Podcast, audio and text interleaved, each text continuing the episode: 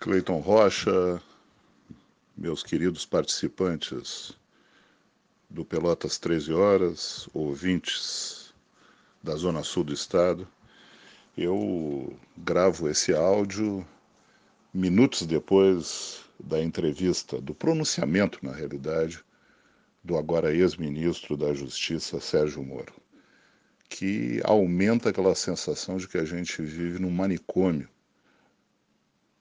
sensação que vai crescendo, né? que veio crescendo desde o ano passado e que com a pandemia ela se amplifica. Né?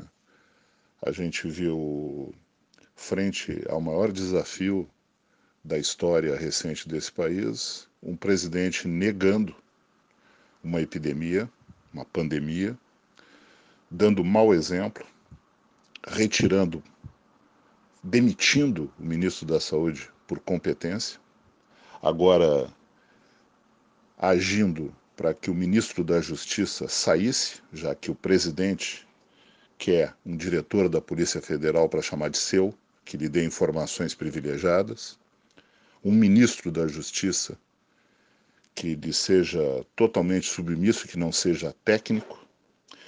E o ministro Sérgio Moro fez um pronunciamento forte, sem deixar em nenhum momento de ser calmo na sua fala, e corrigiu com a sua atitude um erro seu histórico. Uma pessoa que comandou o combate à corrupção e que afastou do processo político um dos principais candidatos à presidência da República jamais poderia ter sido ministro daquele que se beneficiou nesse processo. E ainda mais ministro de um sujeito né, que é um aventureiro político, que defende a ditadura, que defende torturadores. Uh, se nós formos comparar o que nós temos hoje no entorno do presidente, eu não cito alguns militares que não estão no entorno dele, que eu acho que ainda são o, o que dá alguma noção de continuidade, sabedoria talvez para esse governo, que é um governo cada vez mais ele afasta os técnicos, o próximo é Paulo Guedes, com certeza, afasta os técnicos, se entrega para os malucos, né? parece, com todo respeito a quem tem problemas mentais, mas o país parece um manicômio. Nós temos hoje, na condução do país, cada vez mais gente com posturas totalmente absurdas. Não se sabe o que, que vem pela frente aí como o novo ministro da Justiça, deve ser alguém do mesmo nível do novo ministro da Saúde, que só sabe dizer que não tem informações, que não é um sujeito da área de saúde e não é um sujeito da política. Nós já tivemos ministros da saúde que não eram da área de saúde, mas sabiam conduzir o processo porque eram políticos. Caso do ex-ministro Serra. Agora nós temos Taish.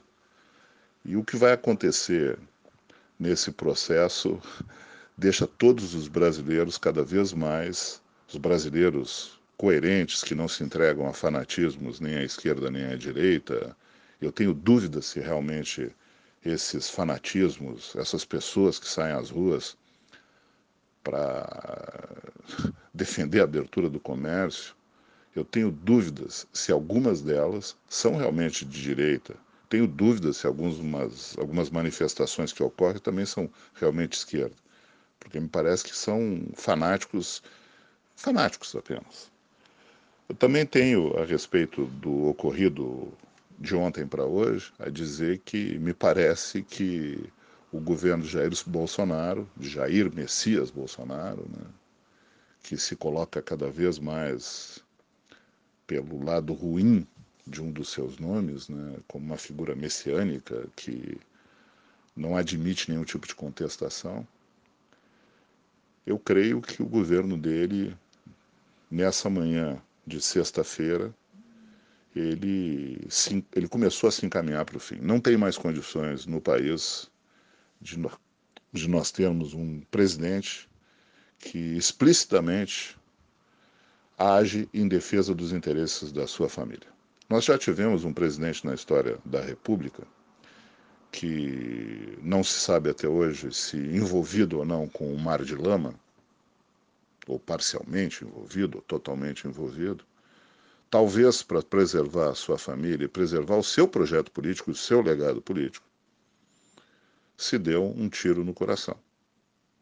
Não vamos querer comparar Getúlio Vargas com Jair Bolsonaro. Mas né, ali havia também o interesse do Getúlio em preservar as pessoas mais próximas dele, a família.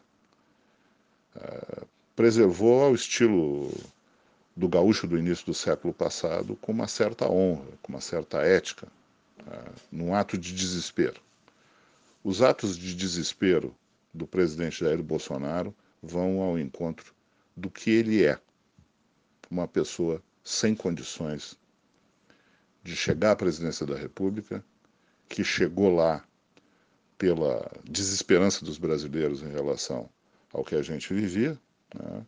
muita desesperança, e que agora agrava ainda esse quadro. Eu tenho esperança que as coisas comecem a melhorar, espero, torço, né, que a gente volte a ser uma república realmente, porque o que nós estamos vivendo não é isso. Um grande abraço a todos vocês.